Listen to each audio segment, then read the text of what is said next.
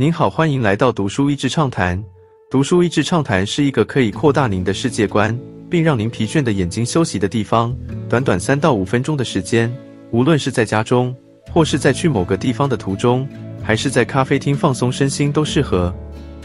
曾让包括美国前总统奥巴马在内，全球许多政界和商务人士都爱不释手的黑莓机 （BlackBerry） 于二零二零年八月三十一日停产后，正式走入了历史。许多人认为。黑莓机是 iPhone 带起的触控智慧型手机热潮下的受害者，但从《Losing the Signal》本书中，我们看真正击溃黑莓机的人其实是自己。谈起黑莓机，多数人第一个联想到的，想必是那个黑色机身搭配 QWERTY 键盘的经典形象。不过，若是说到产制黑莓机背后的黑莓公司，前身为 RIM Research and Motion，则第一个想到的或许会是曾在黑莓长期担任双执行长。和双董事长的麦克拉扎里迪斯和吉姆巴西利，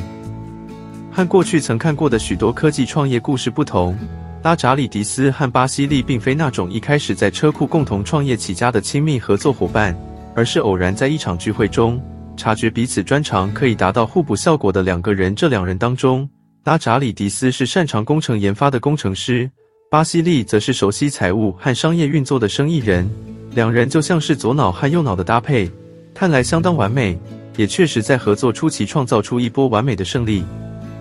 不过，和真正的人脑运作有一点很大的不同，就是扮演公司左右脑的这两人彼此间几无连结，可以说他们的组合就只是基于利益导向的各取所需。所以，如果要说他们看似合作无间的表现是来自于对彼此的高度信任，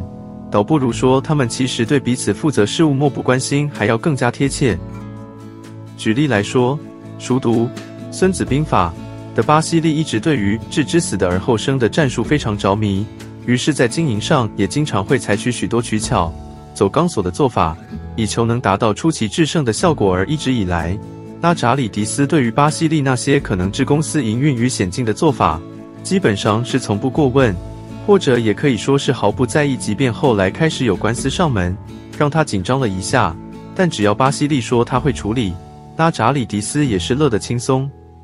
有了对这对搭档的基础认识，大概也就可以明白，为什么黑莓看似可以达到相互制衡的双手掌制度，实际上却丝毫不具备这样的效果。甚至随着黑莓机的成功，公司营运快速扩张，黑莓也一直没有建立起相对应的公司治理机制，而是让分治的两人把权力一路放大，到后来基本上已经是没有人可以对他们说不的程度。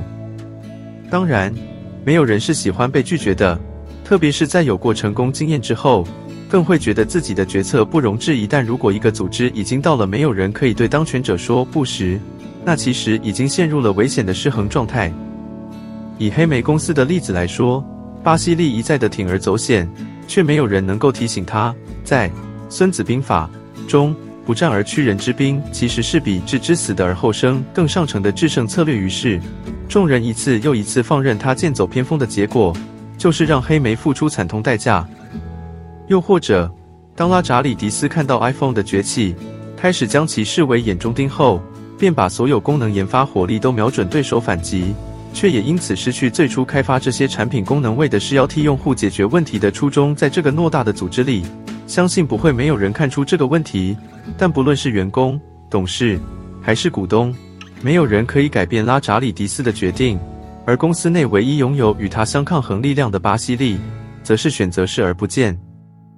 诸如此类独断独行的例子，都让这家以安全性为标榜的公司，却极度讽刺的在自身公司治理上显得漏洞百出。于是最后的结果，就如同我们所看到的，一度被视为地表最强手机的黑莓机。销售节节败退，终至退出市场，成为历史沉积。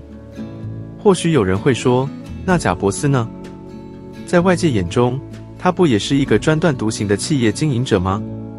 而且市场普遍认为，正是因为贾伯斯拥有独到的天才眼光与霸气坚持，才让苹果成为当今世上最富有、最成功的企业之一。不过，如果读过贾伯斯的故事，如果听过他的合作伙伴如何谈论贾伯斯，你会发现，贾伯斯虽然抱有强烈的坚持，甚至被形容自带现实扭曲立场 （reality distortion field） 的超能力，但他绝对不是一个不能接受不的人。只要你能说服得了他，可以想象，当一家公司的业绩大好，所有人都忙着出货，忙于成长，对于一个组织该有的监督和平衡，很容易就选择轻轻放下。但随着营运扩张，随着环境改变，这种失衡的状况所带来的反应风险也会跟着放大。我想，从黑莓机这个盛极而衰的故事里，忽视当责 （accountability） 的重要性，正是给我们所有人最大的提醒。